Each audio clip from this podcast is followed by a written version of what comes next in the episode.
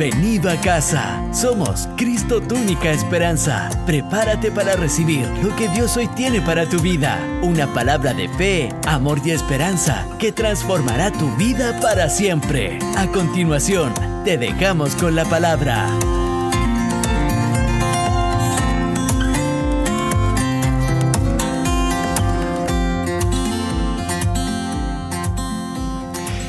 Partir hoy día, vamos a conversar acerca de algo que el Señor ha puesto en mi corazón, de un tema muy relevante y que tiene que ver acerca de los principios de lealtad.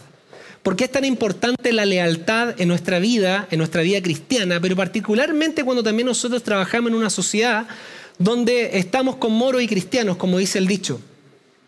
¿Qué es la lealtad en primer lugar? Es un sentimiento de respeto y fidelidad a los principios morales, a los compromisos establecidos hacia alguien.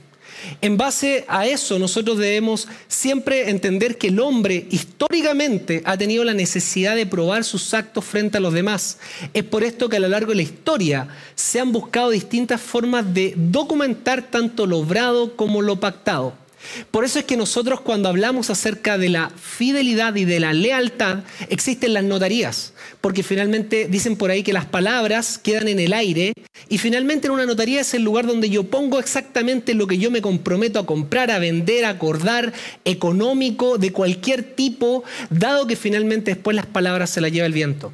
Este mensaje lo he querido enfocar acerca de la importancia de la lealtad, porque en nuestra relación con Dios la lealtad es clave. Y es clave y vamos a ver a través de diferentes historias bíblicas cómo finalmente la lealtad atraviesa generaciones, los pactos atraviesan generaciones y para que el pacto se cumpla tiene que haber un componente llamado lealtad.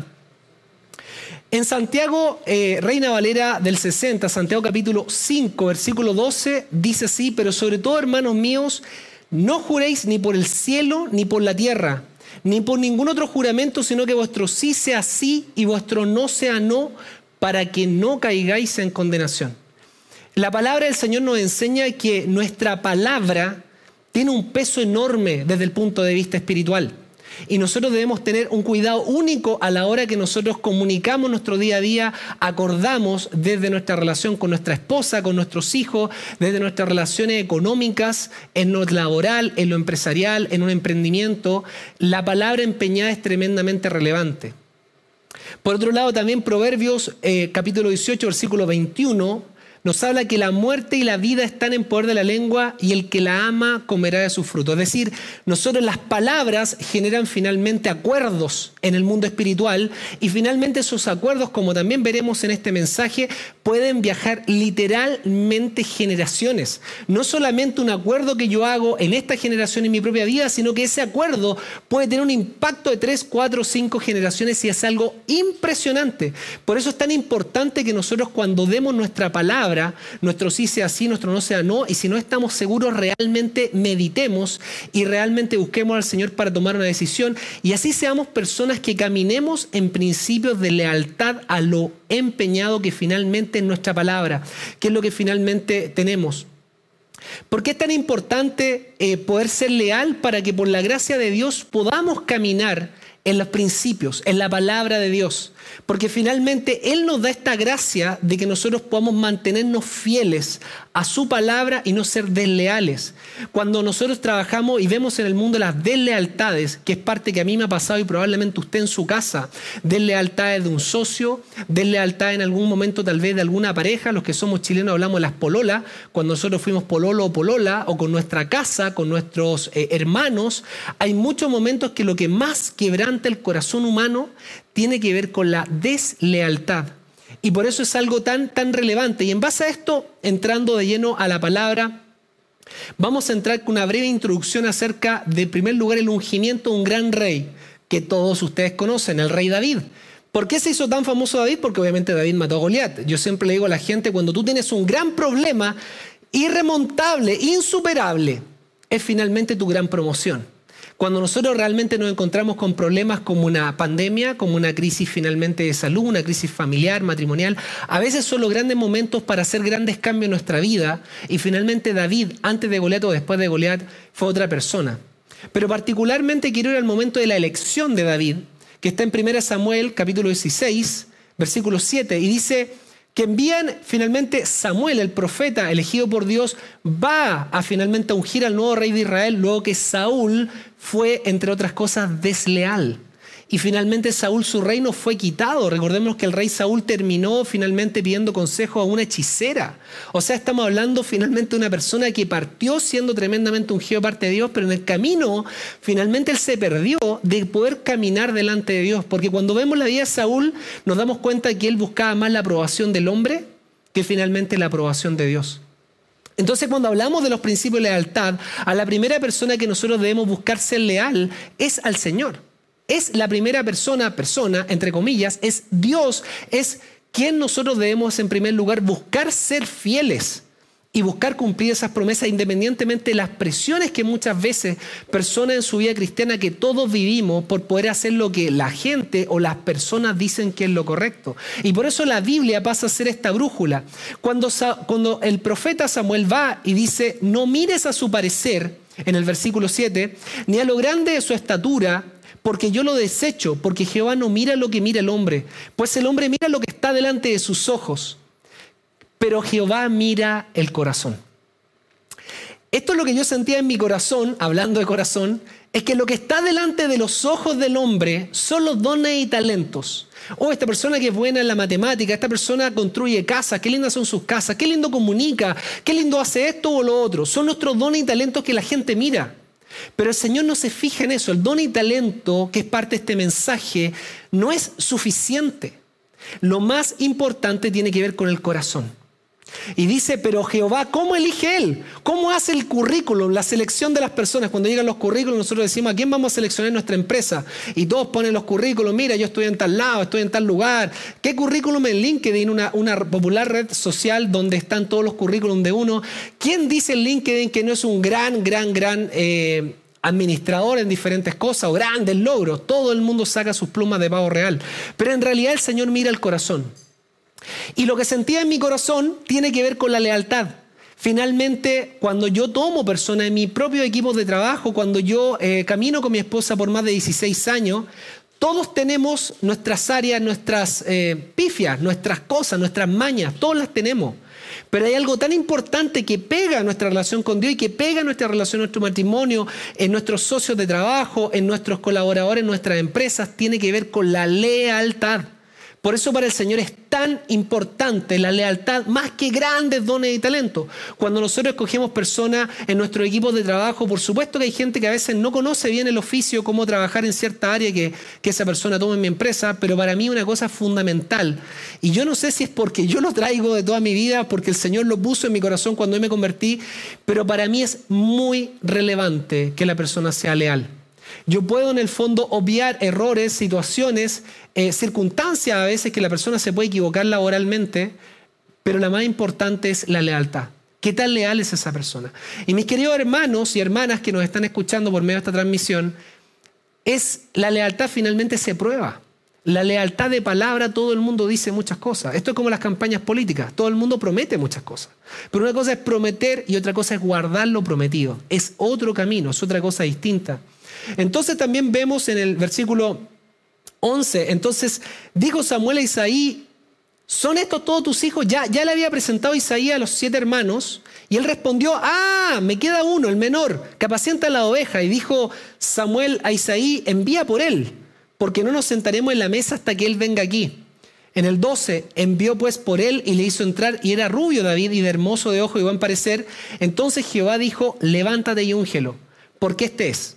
Es decir, tenía una buena facha, como diríamos en chileno, pero lo más importante que el Señor estaba mirando, en ese pastor de ovejas había un corazón delante del Señor. Samuel tomó el cuerno del aceite y lo ungió en medio de sus hermanos, y desde aquel día en adelante el Espíritu de Jehová vino sobre David, se levantó luego Samuel y se volvió a Ramá. ¿Por qué quise poner esta introducción para hablar de la lealtad? Porque David en realidad no había sido escogido por su papá. Eh, en el Salmo 51, versículo 5, dice, He aquí en maldad he sido formado y en pecado concibió, me concibió mi madre. No quiero profundizar el tema de particularmente cómo David nace, que claramente acá hay un tema familiar y claramente el profeta destapa la olla porque le dice, hay otro hijo más, porque probablemente el profeta dijo, Samuel, tráeme a todos tus hijos. Entonces, ¿cómo te sentirías tú como hijo cuando llaman a todos los hijos para hacer un almuerzo familiar, un cumpleaños y de repente a ti no te llaman, hijo o hija? Te sentirías profundamente herido. En cambio, tú estás pastoreando ovejas, tú estás ahí en, un trabajo. En ese tiempo era más glamoroso los hermanos de David que probablemente estaban preparándose, como lo vemos más adelante, hacia la guerra. Entonces, ¿a dónde voy con este mensaje? Que finalmente el Señor mira el corazón de David en un lugar donde no tenía nada que ver con la guerra o con una posición más importante, pero lo promociona para ser el próximo rey sobre Israel. Él ve el corazón de David que había sido procesado sin un trato humano, con osos, con leones, finalmente con la oveja y empieza a hacer un proceso en el corazón de David increíble que finalmente a pesar de que su papá biológico no le mostró la aceptación claramente, por muchas razones que podemos discutir qué pasaba en el origen de David, tal vez era un hijo legítimo, etc. Pero finalmente lo que vemos es que era evidente que no era la persona principal o más querida o más reconocida por su propio padre. Y muchos de nosotros venimos con estas heridas, en estas deslealtades de las personas que nosotros más amamos. Por eso encontraba esto tan relevante, porque yo le decía un día a mi esposa Noemí, pero yo me puse a pensar en mi propia vida y decía, ¿por qué he sido tan quebrantado por la deslealtad de las personas que más deberían haber cuidado mi vida? Y eso, cuando veo esta vida de David, el quebranto, pero por otro lado vemos un amor divino que de repente baja y aparece y dice, Él es, tú eres. Y en esto nosotros vemos que David, probablemente sin tener una gran cercanía con sus hermanos, como lo vemos en esta guerra que tiene después con Goliat, nos damos cuenta que David, me pasa a mí un poco que por historias de la vida, no ser tan cercano con mi hermano, me tocó que muchas personas, amigos, fueran como mis hermanos. Y aquí vemos que Jonathan y David, esta es la versión cristiana de Caros, en 1 Samuel 18, dice que aconteció que cuando él hubo acabado de hablar con Saúl, ya David había matado a Goliat, dice que el alma de Jonathan, el hijo de Saúl, quedó ligada con la de David y lo amó Jonathan como a sí mismo. Y Saúl le tomó aquel día y no le dejó volver a la casa de su padre. David había matado a Goliat, se había hecho famoso. Versículo 3, e hicieron pacto Jonathan y David porque él amaba, le amaba como a sí mismo. Y Jonathan se quitó el manto que llevaba y se lo dio a David y otras ropas suyas hasta su espada, su arco y su talabarte. O sea, de alguna manera hubo en, Jonathan una humildad de decir, tal vez a mí me tocaba el trono, pero realmente yo veo algo en ti, algo especial en ti y hacen un pacto, un pacto que finalmente tiene que ver con lealtad, que es lo que vamos a, a ver más adelante.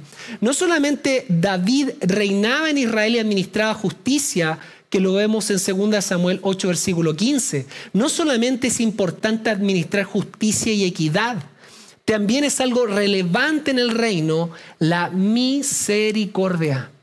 La misericordia, la misericordia que tú que me estás escuchando hoy día, Cristo se aparece en tu vida y se revela y se quita un velo en tu vida y empiezas a empezar a experimentar las bendiciones del pacto de alguien que fue leal a Dios, Cristo, en la cruz, en su vida cuando pasó por esta tierra y que tú finalmente eras advenedizo, ajenos a las promesas del pacto, como habla Efesios, pero ahora eres hijo y miembro de la familia de Dios y coheredero de la gracia de Dios por la lealtad de Cristo.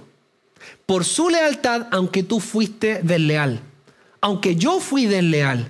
Aunque nosotros todos nos descarreamos como ovejas. Pero Él cargó en todos nosotros nuestros pecados y lo puso en la cruz de un madero. Por la lealtad de Cristo, finalmente tú empiezas a recibir hoy día provisión económica, provisión de personas, redes, familias, escuchar la voz de Dios, abrir la palabra de Dios y poder tener sanidad mental en un momento donde hay tanta opresión sin duda alguna sobre nuestro país y los países de la tierra. Pero es decir, pase lo que pase, Dios dice, yo estoy contigo.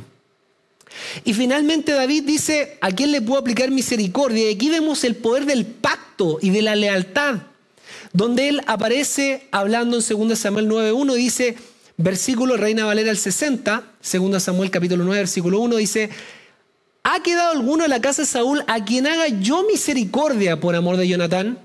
Es decir, preguntó y dijo, yo hice un pacto con Jonatán, él murió En la batalla con su papá, con Saúl, David lo lamentó, lo endechó, pero finalmente dice, ¿hay alguien en cual yo haga misericordia en esa línea real? Y esta no es una palabra menor, mis queridos hermanos y hermanas.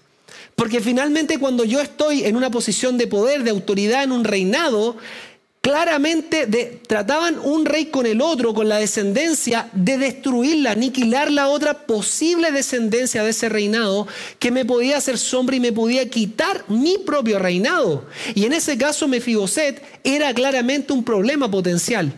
Porque él podía, al ser hijo legítimo de Saúl, tener claramente en algún momento una especie de guerra civil y tomar el trono. Tenías que tener un corazón muy procesado para extender misericordia. ¿Por qué? Porque él hizo un pacto con Jonathan. Era una persona de pactos, David, y de lealtades. Sin duda alguna que después él se equivoca, él cae en pecado, y lo vamos a hablar, pero era una persona que caminaba profundamente buscando agradar al Señor. Entonces, en base a eso, David lo que busca hacer no solamente es construir un templo para el Señor, sino que también poder ayudar a otros. Aquí tengo algunos apuntes. Mostraba un gran amor hacia Saúl, que finalmente era la familia de su enemigo. O sea, Saúl lo persiguió por todos lados y finalmente David buscaba bendecirlo. En esa misericordia nos damos cuenta que él busca de alguna manera esta descendencia, poder bendecir a un nieto de Saúl. Y aparece Siba en 2 Samuel 9, eh, capítulo 9, versículo 2 al 4, y había un siervo de la casa de Saúl que se llamaba Siba, al cual llamaron para que viniese a David y le dijo, el rey le dijo, ¿eres tú Siba? Y respondió tu siervo. El rey le dijo, ¿no ha quedado nadie de la casa de Saúl a quien haga yo misericordia? Y le dijo, ha quedado un hijo, Jonathan, lisiado los pies. Entonces el rey le preguntó, ¿dónde está? Y Siba, el rey le dijo, Aquí está en casa de Maquir, hijo de Amiel, en Lodebar. Lodebar significa lugar sin pastos. Claramente Mefiboset, siendo la descendencia real, cuando viene toda esta crisis y muere su papá y su abuelo, vinieron a destruir finalmente toda la descendencia y se habla en, la historia bíblica que finalmente la nodriza lo toma y arranca con el niño, se cae con el niño y finalmente el lisiado de ambos pies. Muchos de nosotros venimos con nuestras heridas, con nuestros traumas, nuestros daños emocionales, nuestras las deslealtades de la vida en muchos sentidos, de personas que tal vez nosotros esperábamos otra cosa. Pero finalmente vemos que la misericordia de Dios atraviesa nuestras heridas, atraviesa situaciones difíciles que hemos eh, vivido para que finalmente a través de este ejemplo de David con Mefiboset, Cristo se haga luz en nuestra vida. Y finalmente Dios nos busca en ese quebrantamiento de Mefiboset, ser lisiado de ambos pies, es que finalmente yo no me puedo mover ante la vida. Estoy finalmente parapléjico. Yo siempre digo que cuando vamos a hacer las teletones en Chile, si hiciéramos la teletón del alma, tendríamos literalmente 20 estadios llenos al menos. Porque claramente tú y yo hemos sido tupidos del alma. Donde alguien en el cual nosotros deberíamos haber confiado finalmente no, lo, hizo lo que nosotros esperábamos a nivel de confianza y fuimos lisiados. Finalmente en todo este proceso vemos que empieza a avanzar la historia y vemos que finalmente es llamado por el rey David y este Mefiboset viene con un montón de tranca, un montón de temores a la casa del rey David donde finalmente pensaba muy probablemente que él iba a ser eliminado. Iba a ser eliminado porque obviamente era un hijo de esa dinastía y finalmente el rey David se iba a quedar asegurándose ese trono. Entonces, en base a esto, nosotros vemos, mis queridos hermanos y hermanas, que Mefiboset ni siquiera tenía casa, sino que vivía en la casa de Maquir, Muchos de ustedes que tal vez me están escuchando hoy día tal vez arriendan. Muchos de ustedes tal vez hoy día les ha costado un montón económicamente poder avanzar y más aún con una pandemia. Pero la buena noticia es que finalmente cuando el Señor llama a Mefiboset, en este caso él vivía en la casa de alguien, pero el rey David le dice, tú vas a vivir en el palacio del rey. Y vivir en el palacio del rey, yo sé que suena tan fácil mi oración, en tan poco tiempo te de trasladarte esto, que es vivir de un lodebar, de donde no te alcanzaba nada, donde estaba lleno de pecados, lleno de problemas, y Él te traslada, dice la palabra de Dios cuando nosotros conocemos a Cristo. Te traslada a vivir en la presencia del Rey. Y en base a eso, al vivir en la presencia del Rey, nosotros estamos dándonos cuenta que viene una provisión sobre Mefiboset. Se empiezan a entregar tierras que habían a nombre ahora de Mefiboset y le dice al criado David que las trabaje para él pero Mefiboset se sigue mirando como un perro muerto. Dice, pero ¿quién soy yo, un perro muerto, para que yo esté delante de la presencia del rey? Y nos damos cuenta que lo más difícil en este proceso es que la provisión económica, la provisión emocional de estar al lado de un rey, de comer en la mesa de un rey, pero había algo que finalmente tenía que ver con la mentalidad de esclavo, la mentalidad de lo de bar, que era lo más difícil de quitar en la vida de una persona. Y yo lo que más te quiero llevar en esta jornada es que finalmente nuestra vida cristiana es tan extraordinario, como le decía mi esposa ayer en la noche, la palabra de Dios, conocer a Dios, conocer su palabra, la riqueza espiritual que viene. Muchas veces nosotros acumulamos una riqueza patrimonial, la gente quiere aumentar su patrimonio, la gente quiere aumentar sus redes, sus contactos. Pero yo le digo incluso que me toca asesorar a muchas personas justamente en temas de economía. Lo más importante es el patrimonio espiritual. Porque si tú no tienes el patrimonio espiritual, las otras cosas, igual que una tomate cuando empieza a crecer, finalmente te va a hacer caer y podrirse. Lo más importante es poder comprender quiénes somos nosotros delante de Dios y que claramente no somos un perro muerto. En 2 Samuel capítulo 9 versículo 7, y le dijo David, no tengas temor porque yo la verdad haré contigo misericordia, le dice a Mefiboset en 2 Samuel capítulo 9 versículo 7. Por amor de Jonathan tu padre y te devolveré las tierras de tu padre y siempre comerás a mi mesa. Y él inclinándose dijo, ¿quién es tu siervo para que mires a un perro muerto? Entonces lo más importante es entender que en primer lugar el Señor quiere que no tengamos temor. Yo prediqué la palabra del Señor acerca del temor, del verdadero temor se llama ese mensaje hace un par de semanas atrás, la importancia de eso, de tener un verdadero temor a Dios, del pacto con Jonathan que David lo quiere cumplir, de volver tierras y comer a la mesa del Señor. ¿Cuál es el problema que finalmente eh, vemos en todo esto? Que Siba le trabaja las tierras, empiezan eh, a darle una tremenda bendición sobre Mefiboset, la historia empieza a avanzar, Mefiboset está realmente espectacular, se cumple toda la promesa de parte del rey, del rey David, pero cuando nosotros empezamos a avanzar en la historia bíblica, nos damos cuenta que David cae en base a la lealtad a la palabra. En 2 Samuel, capítulo 9, eh, versículo, capítulo 9, versículo 9, ¿Por qué pues tuviste en poco la palabra de Jehová haciendo lo malo delante de tus ojos? Es cuando finalmente él permite que Urias Eteo vaya a la guerra, el rey David, porque finalmente quería acostarse con su mujer, con Betsabé. Entonces, quiero detenerme en ese versículo. Dice, ¿por qué pues tuviste en poco la palabra de Jehová?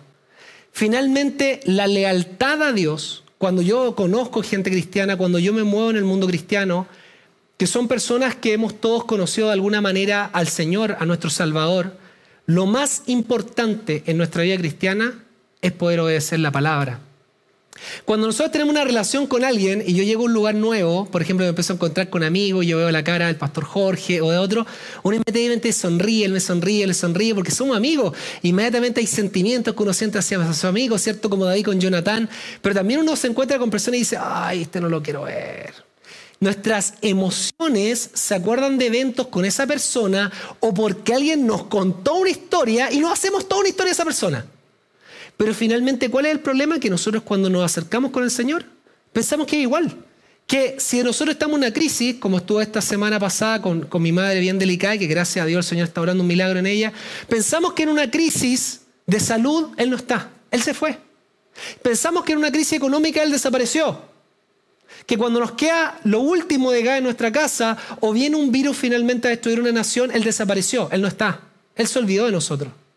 Es nuestras emociones de perro muerto, perdonando la expresión, pero me encanta el dicho finalmente, me sed, es nuestras emociones de perro muerto.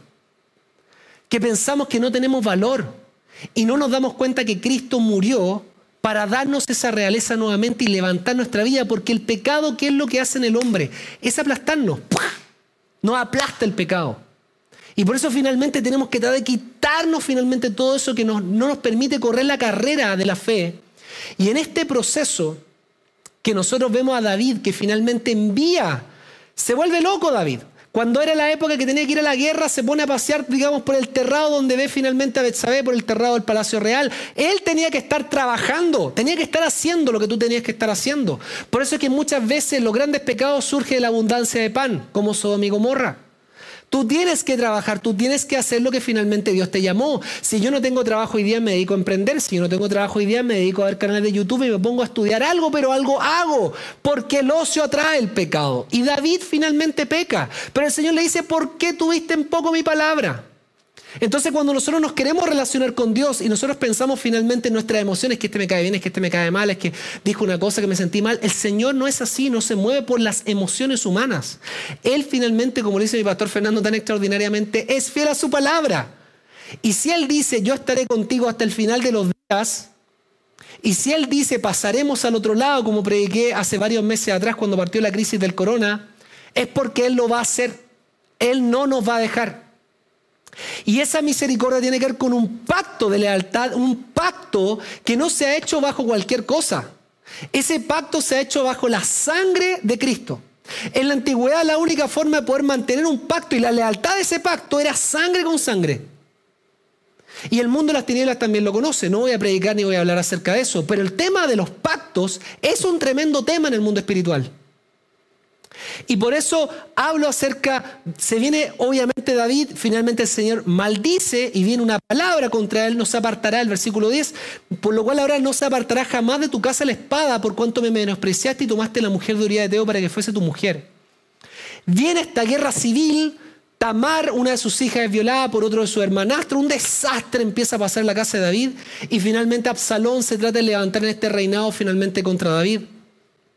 Pero a dónde voy de esta historia, que no me voy a meter en Absalón, sino que sigamos con Mefiboset, es que finalmente en 2 Samuel capítulo 16, versículo 1, cuando David pasó un poco más allá de la cumbre del monte, he aquí que Siba, el criado de Mefiboset, el que originalmente en la historia dice, sí, yo conozco a uno de esta descendencia, sale a recibirle con un par de asnos y sobre ellos 200 panes, 100 racimos de pasas, 100 panes de higo y un cuero de vino.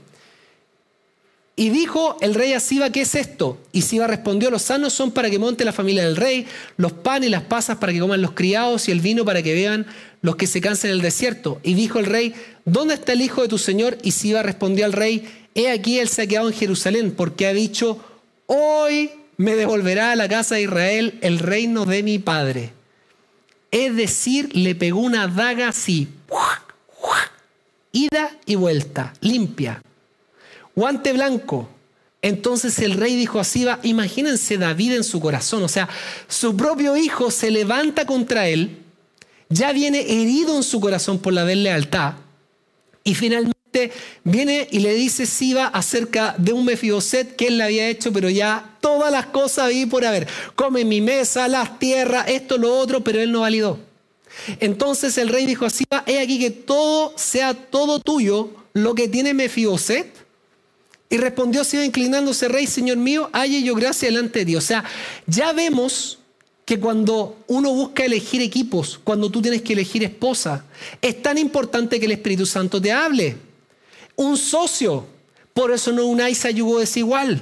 Porque si ya humanamente los cristianos luchamos por ser leales, imagínate cuando tú no tienes al Señor es de mantener la palabra. Y por eso es tan importante lo que se llama el carácter. Uno va pasando un proceso de años siendo fiel y leal a alguien o a algo que habla de una palabra que se llama carácter. No es suficiente el talento y el don, sino que lo más relevante es el carácter. Los frutos de esa persona me habla finalmente del árbol que hay ahí atrás. Y finalmente Mefiboset se encuentra con David en 2 Samuel capítulo 19 versículo 24 y también Mefiboset hijo de Saúl descendió a recibir al rey no se había lavado los pies no había cortado su barba ni tampoco había lavado sus vestidos desde el día en que el rey David salió hasta el día que volvió en paz y el 25 y luego que vino a él a Jerusalén a recibir al rey le dijo Mefiboset ¿por qué no fuiste conmigo? Es decir, porque cuando todos salimos del palacio, ¿cierto? Arrancando finalmente esta guerra civil, ¿por qué no te fuiste? Y responde en el 26, Rey, Señor mío, mi siervo me engañó, pues tu siervo había dicho, enalbárdame un asno y montaré en él e iré al rey porque tu siervo es cojo. 27. Pero él ha calumniado a tu siervo delante de mí, el Señor al rey, mas mi Señor el rey es como un ángel de Dios, haz pues lo que bien te parezca. Finalmente, en los versículos que continúan, finalmente, eh, rey David parte por la mitad todos los bienes y finalmente como que Mefiboset le diga que el Señor haga, que el rey David haga lo que él quiera. En base a este proceso, yo solamente lo que quiero tratar de llamar la atención, primero, el Señor me llama por su gracia. Yo soy un perro muerto, tullido emocionalmente, como usted quiera, en la definición, por lo menos como decía Mefiboset, como nosotros nos sentimos, de sin valía, de que no somos nada. Y nuestra humanidad nos damos cuenta que somos tremendamente amados por el reino de los cielos. Acá en la tierra está el rechazo, el abandono, la amargura, las deslealtades. Pero en el reino de los cielos hay alguien que fue leal hasta la muerte y dijo, yo voy. ¿Quién va? Y Jesús dijo, yo voy. Envíame a mí. La pregunta es, ¿qué pasa si ese plan fallaba? No había plan B. Si Cristo pecaba, según Levítico, finalmente el pago del pecado era muerte. Entonces el plan era como un plan finalmente de eh, misión imposible, y en ese proceso nos damos cuenta que el Señor viene a rescatarnos, pero el diablo va a buscar robar lo que legítimamente estaba en nuestra herencia. Y por eso es que busca el enemigo tratar de robar, matar y destruir toda la herencia que él me está dejando acá en el cielo, acá en la tierra, perdón. Las tierras, la relación con el rey, poder comer todos los días ahí en la mesa, tal vez diferentes tipos de comida, tener el compañerismo del rey, y por eso trata de robarnos nuestra relación con el Señor.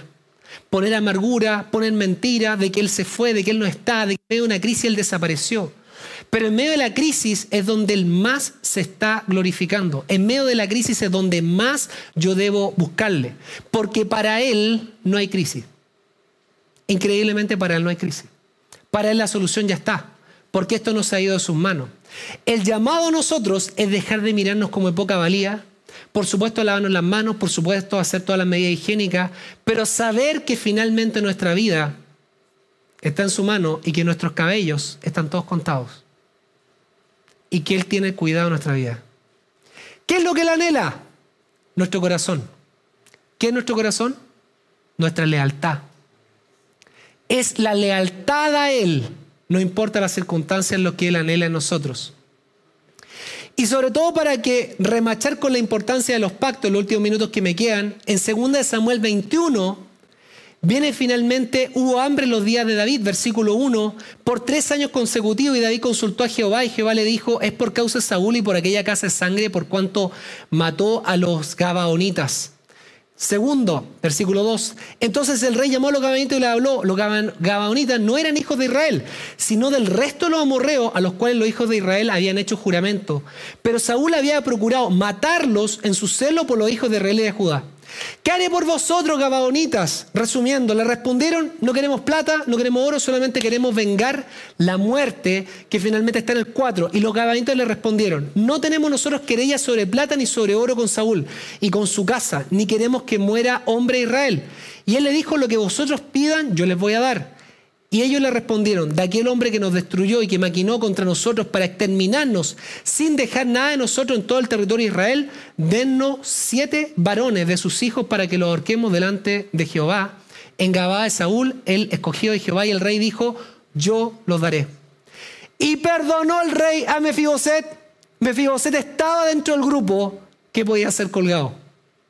O sea, nos damos cuenta que la misericordia de Dios del pacto con Jonathan, que llega a Mefiboset, que llega a nuestra vida, que dice su palabra en los salmos de Jehová, el Señor es librar de la muerte. O sea, hasta eso llega el Señor a librarnos, sabiendo qué pasa más allá cuando no conocemos a Cristo, que Él incluso nos libra de la muerte. Entonces, cuando nosotros vemos en estos versículos, vemos por un lado que un pacto que hizo Josué generacionalmente con las Gabaonitas, cuando ellos se visten y entre comillas engañan a Josué de que son de una tierra muy lejana a través de vestidos viejos, de ropa que estaba muy, muy gastada, de alimentos que estaban llenos de moho, finalmente se dan cuenta que había que eran vecinos y que finalmente por este pacto no los podían aniquilar. Y este pacto viaja generacionalmente. Saúl lo rompe y finalmente la maldición llega sobre Israel. De ahí la importancia de los pactos. Dios es un Dios de pacto. Y Él pactó con nosotros no con cualquier cosa, pactó con la sangre de Cristo. Y por eso estar nosotros en un pacto de lealtad, el Señor lo que anhela es que nosotros finalmente le respondamos de la misma manera. Ya estoy terminando. Lo que nosotros nos damos cuenta acá... Eh, en el Salmo 101, versículo 6, cuando yo tengo que orar y buscar personas en mis equipos de trabajo, con quién yo camino junto en mi casa, quién invito a mi casa, quiénes son mis amigos. Me encanta este salmo. Eh, he sido quebrantado con deslealtad de, de socios, de en algún momento de familiares, de personas que yo quería mucho, amistades de amigos. Y, y el Señor ha tenido que ir sanando mi corazón, porque obviamente uno queda tan herido, uno, dice no lo puedo creer. Y finalmente el Señor lo permitió, creo yo, para aprender a que en primer lugar mi confianza tiene que estar puesta en Él. Humanamente buscamos al hombre, buscamos a la persona. Yo no digo que uno no debe confiar en personas, si uno se tiene que operar, si uno tiene que cortarle algo a un pastor, a su esposa, obviamente que hay niveles de confianza, pero mi más grande confianza está en Él. Él va a poner las personas correctas en mi camino. ¿Qué dice el Salmo 101, versículo 6? Mis ojos pondré en los fieles de la tierra para que estén conmigo. Los fieles, los leales. El que anda en camino de la perfección, este me servirá. Este estará conmigo. Siete, no habitará dentro de mi casa el que hace fraude y el que habla mentiras no se afirmará delante de mis ojos. Lealtad. ¿La mentira dónde parte? Con la mentira, ahí parte la deslealtad. En base a eso, yo lo que te quiero animar cuando el Señor elige a David y nos damos cuenta que un rey David que, que también eh, mandó matar a Uriah de Teo, que también fue leal, pero que nos damos cuenta que él finalmente se arrepintió y buscó al Señor, se humilló, murió su primer hijo, y nos damos cuenta todo un quebranto familiar que hubo por, por no tomar el peso de la palabra de Dios. Nos damos cuenta que el Señor lo eligió y fue fiel en que su casa permaneciera para siempre. Y eso es lo mismo que yo siento para ti. Independientemente de la etapa que tú estás hoy día con el Señor, hay mucha gente, y este mensaje lo tenía para personas que están entre Tongoy y los Vilos. El Señor quiere que finalmente nosotros seamos leales, cueste lo que cuesta su palabra. A mí me costó muchas veces amigos, familiares, críticas, pero finalmente creo que fue extraordinario poder abrazarlo a Él. Y en los momentos a veces que me siento tremendamente triste, me voy, incluso uno humanamente me, vuelve el espíritu la sensación de perro muerto, que Él no está, y Él aparece. Yo estoy ahí, Cristian.